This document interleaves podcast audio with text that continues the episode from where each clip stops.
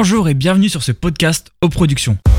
C'est parti pour ce troisième podcast de Podgames avec au sommaire un nouveau FIFA, un jeu Star Wars, un nouvel opus de World of Warcraft et le retour de Watch Dogs. L'épisode de Podgames de ce mois d'octobre 2020, ça commence maintenant.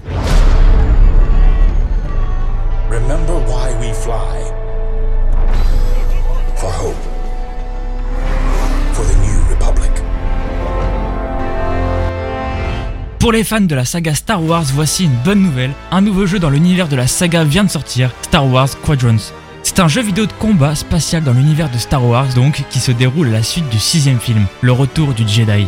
Dans ce jeu, vous serez des pilotes de la Nouvelle République et vous combattrez les vestiges de l'Empire Galactique. Un jeu qui peut se jouer en mode multijoueur jusqu'à 10 joueurs maximum.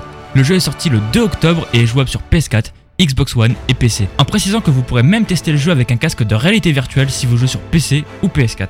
Yo les gars, ça va plus trop aller parce que là, je vais m'occuper de vous là. C'est parti. Made it out the street, made it Our stories are the same, raised and carried by the people around us.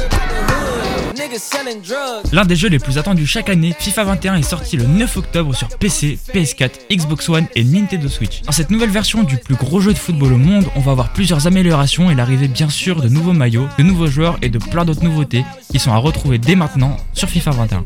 le socle de notre souffrance.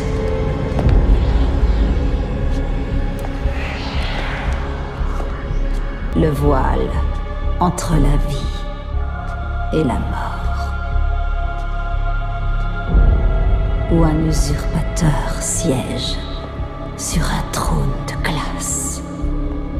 La huitième extension du jeu de rôle en ligne massivement multijoueur World of Warcraft devait sortir le 27 octobre, mais la date de sortie a été reportée malheureusement, donc on espère une sortie très bientôt. Dans ce nouveau jeu, vous verrez la limite de niveau passer de 120 à 60, qui était la limite de niveau original du jeu. On aura également une nouvelle zone, l'Ombre Terre, découpée en 5 nouvelles régions occupées. Et pour finir, on verra arriver un nouveau donjon évolutif, Torghast, qui est la tour de Damnée qui se situe au cœur de l'antre. Le jeu n'a donc plus de date de sortie officielle pour l'instant, mais sera disponible très bientôt sur PC. Ils sont d'abord venus chercher les étrangers, et je n'ai rien dit, parce que je n'étais pas un étranger.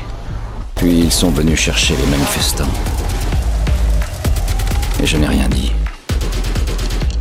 parce que je n'étais pas un manifestant. Puis ils sont venus chercher les journalistes, et je n'ai rien dit, parce que je n'étais pas un journaliste. Et puis ils sont venus chercher les artistes de rue, mais je n'ai rien dit. Parce que je ne suis pas un artiste de rue. On finit cet épisode 3 avec Watch Dogs Legion, le retour de Watch Dogs sur vos consoles après la sortie de Watch Dogs 2 en 2016.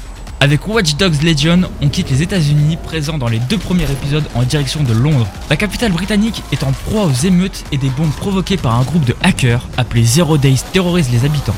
L'antenne londonienne de DeadSec passe à l'action.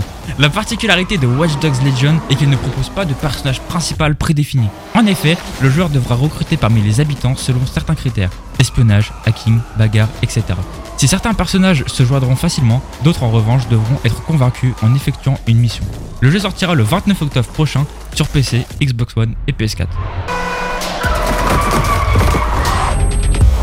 Merci à tous d'avoir suivi cet épisode de Podgames. On se retrouve le mois prochain pour un tout nouveau point sur l'actu gaming. N'oubliez pas de vous abonner à ce podcast pour être sûr de ne pas rater les prochains épisodes et n'hésitez pas à découvrir nos autres podcasts sur plateformes.gindofree.com.